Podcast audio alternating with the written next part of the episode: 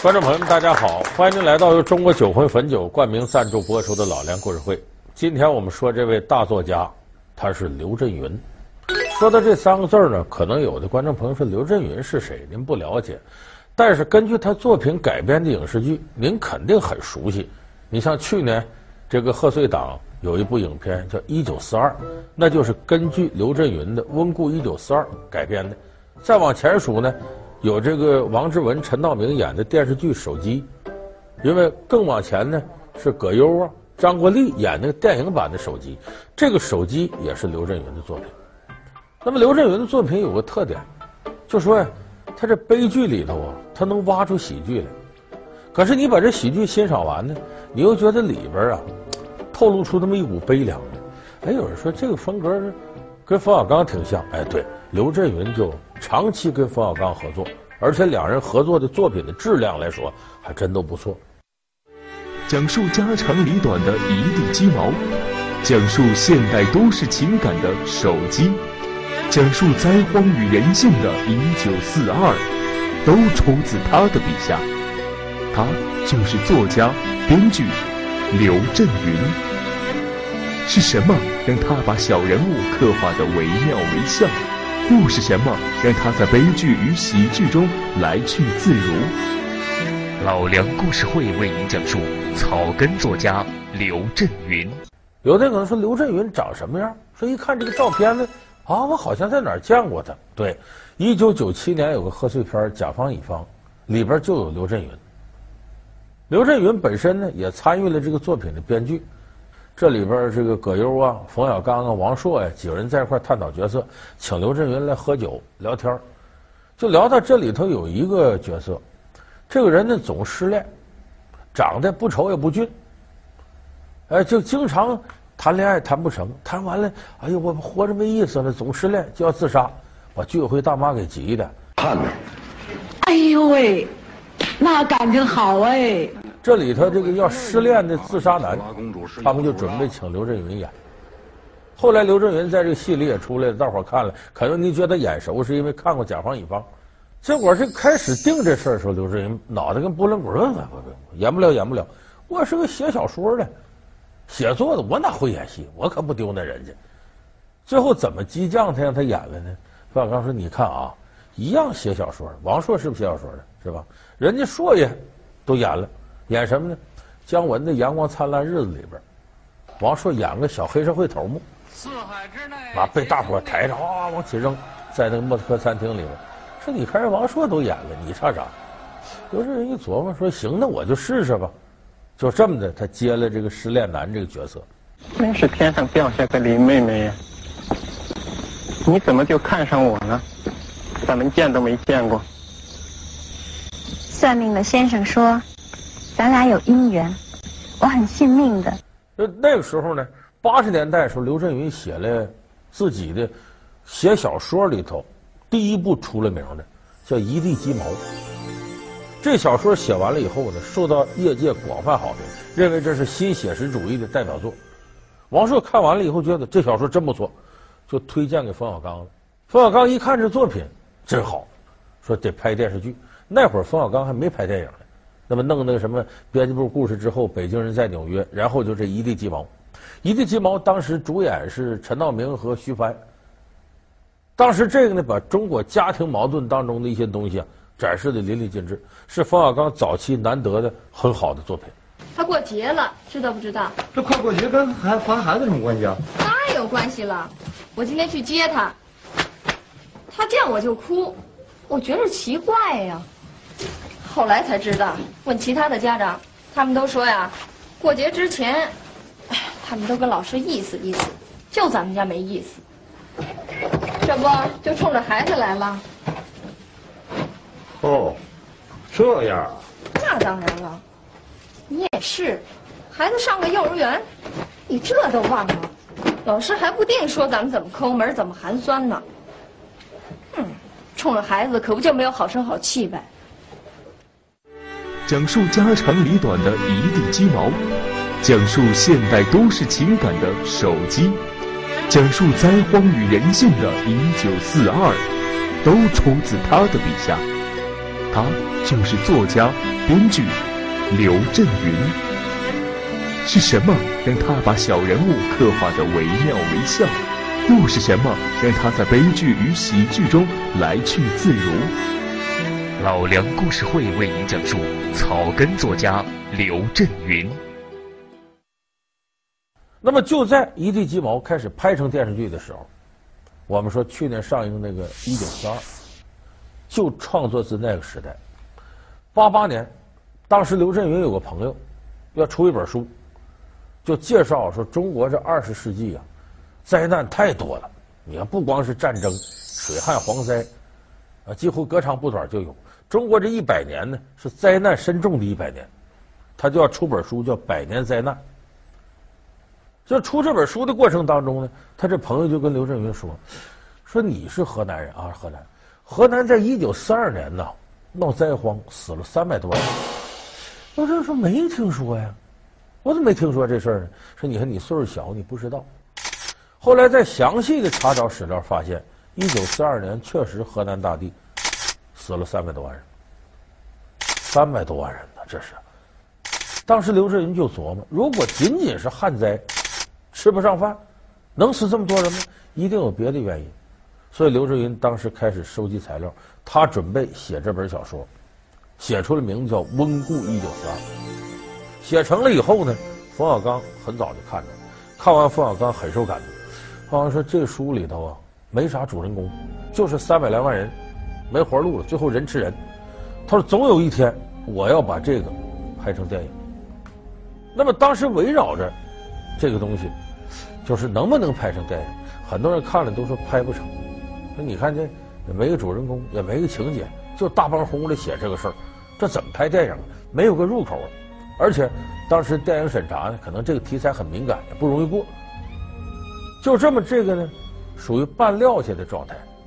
到了两千年前后呢，冯小刚觉得这是块心病，这题材我非拍不可，就把这个呃王朔呀、刘震云呢找来了，又找了北京电影学院一些教授、工作人员，咱们坐一块儿研究研究，能不能拍？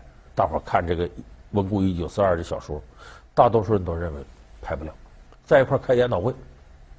可是开会的过程当中，这个冯小刚、刘震云突然发现了现象，与会各位都拿着手机呢，经常探讨着探讨着，一个人手机响了，喂，啊，站起来出去接去了，这叫被人没好事，好事不被人，不定有什么事儿。隔一会儿，那位手机又响了，明明轮到他发言啊，对不起，等一下，等一下，喂，哦，嗯，不方便，嗯嗯嗯，好，这什么事儿不方便呢？肯定说这事儿背人啊，这都。隔了一会儿就有手机进来，所以这时候这会也没法开了。有这人就说：“你看，我看咱呢，别研究这一九四二了，咱拍个手机呀。现在人这心思啊，太难测了，每人都有一些见不得人的隐私，手机就是个炸弹，这里头什么玩意都有。”有电话了。哎。对，啊，行，哎，我听见了啊，一会儿我给你打过去。肯定是一女的打的。哎，这又编编。费老，对面说什么，我给你学出来。开会呢吧？对。说话不方便吧？啊。那我说你听，行，我想你了。哦，你想我吗？嗯，你昨天真坏。嗨，你亲我一下。嗯，那我亲你一下，听见了吗？开会呢，把手机都关上，认认真真听费老讲，要严肃。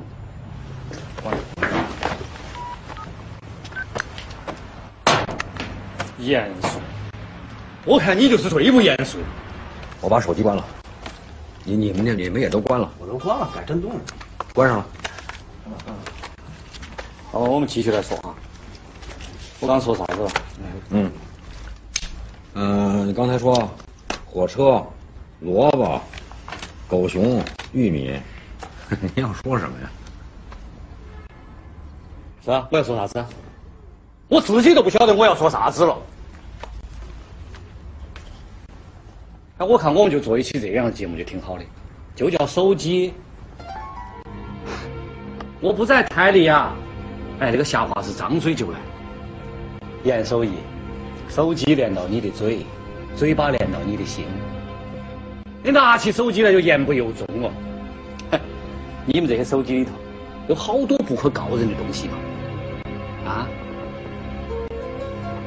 再这个样子下去，那个手机就不是手机了，是啥子？手雷，是手雷。我们最后看手机这电影，你也明白，表面上都是喜剧，这严守一这事儿那事儿开玩笑，可是骨子里头，这个手机把人心的阴暗展露无遗。就说每个人都有不忠诚的时候，每个人都有一些隐秘要瞒着对方，要共同创造一种所谓的假和谐，在内心世界里的阴暗。还都长久存在。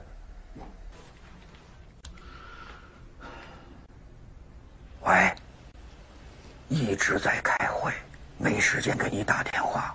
明天，啊，明天再给你。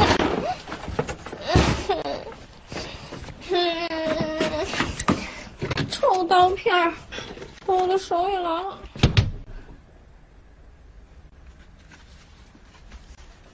你干嘛呢？我我上厕所了。上厕所干嘛不脱裤子？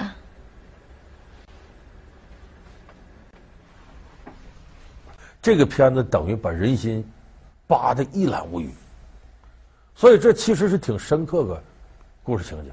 他这里头用的手法是什么呢？就是所有的看起来悲剧、正剧的东西不堪一击，一点都是喜剧。他就用这种手法把人性给披露出来。你看这里头那个教授费默，张嘴就大道理，做人要厚道，人生要怎样怎样，就一告诉严守一，你要男女关系上注意。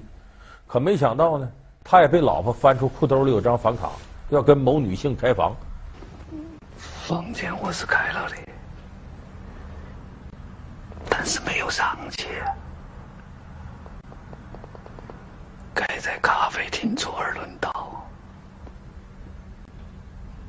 左思右想，我心头一直在挣扎，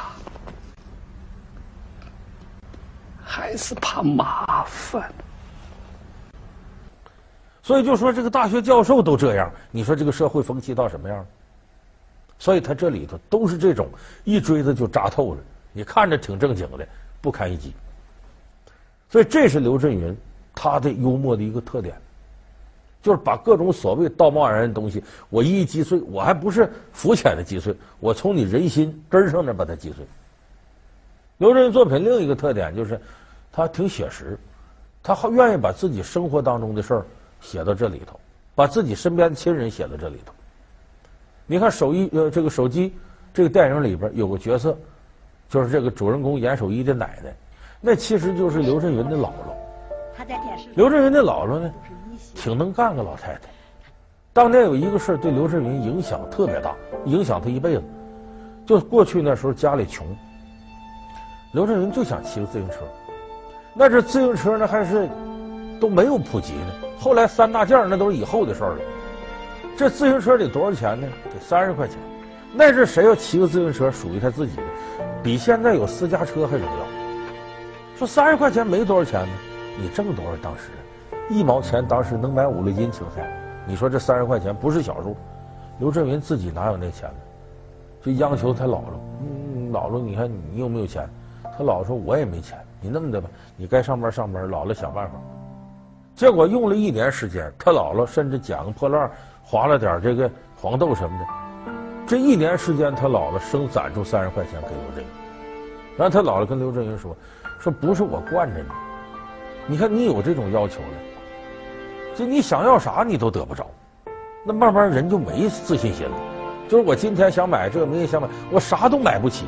你说时间长，这人不就萎靡不振了？他姥姥是从这个角度，我这外孙子我疼他，我怎么疼他？我得让他有点自信心。所以这个事儿对刘震云来说影响一辈子。所以刘震云这作品里边呢，有好多时候就是把生活当中身边的人写到这个作品里，讲述家长里短的一地鸡毛，讲述现代都市情感的手机，讲述灾荒与人性的一九四二，都出自他的笔下。他就是作家、编剧刘震云。是什么让他把小人物刻画得惟妙惟肖？又是什么让他在悲剧与喜剧中来去自如？老梁故事会为您讲述草根作家刘震云。好，欢迎您回到由中国酒魂汾酒集团冠名赞助播出的老梁故事会。刘震云这作品里边呢，有好多时候就是把生活当中身边的人写到这个作品里的。那么当然，这个《一九四二》这个作品能不能拍成电影，这不仅是冯小刚一块心病，也是刘震云的心病。刘震云就觉得这小说里我写的确实是有点乱啊，三百多万人啊死了怎么着，没有完整的故事。我能不能找完整的故事呢？应该采取一个最笨的方法来改编这个剧本。我们大概用了三个月的时间，沿着灾民逃荒的路。沿着所有线索发生的地方，你都去走一遍。后来刘震云就配合冯小刚，走这儿走那儿，四处探访，就对一九四二年那个大灾荒的记忆有没有完整故事？哎，碰着个老太太，这个老太太经历过一九四二年，就给他讲了几个故事。这几个故事基本上都在电影里有体现，或者以不同方式体现，成为这个电影震撼人心的啊几幕剧。其中有一个事儿，这老太太讲。说当年呢，这家里没吃的了，就眼看着家里这人要饿死了，饿死了呢，说怎么不行？这咱们舍小救大嘛，把孩子卖了，卖给人贩子，换几升小米，咱们先活下来。一提到卖孩子，这男的同意了，女的不干了。说咱怎么能这样把亲骨肉卖了呢？卖了这得的粮食，你顺哪儿往下咽呢？这卖孩子的钱，说你要卖那么也行。拿起锄头，我把孩子打死，我让你卖，我宁可把孩子打死，咱也不得家里的事儿。就是刘震云这个姥姥呢，不是他亲姥姥，他妈是他亲妈，他这妈是他姥姥半道捡回来的。你看，咱们看《一九四二》结尾那儿，张国立演的老财主，回家路上看到个小女孩，亲人死了在那哭，行啊，你就管我叫声爷爷，咱俩就算一家的吧。走，把那小女孩领走。这个其实就是刘震云自己生活真实经历的一个再版。就他妈是他姥姥捡回来，捡回来也没吃没喝，怎么供孩子？孩子饿得直叫唤。就刘震云他妈小时候饿得直哭。这样吧，他姥姥说：“你要实在饿呀，你就舔我手腕。这手腕有时候出汗还有点盐分呢，你就舔吧，这样你还能这解解饿。”后来把他姥姥手腕都舔露骨头了。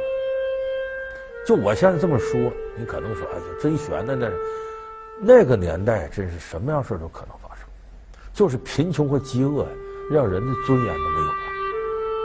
什么样惨绝人寰的事都可能发生。那么，这和刘震云本身的生活出身密切相关。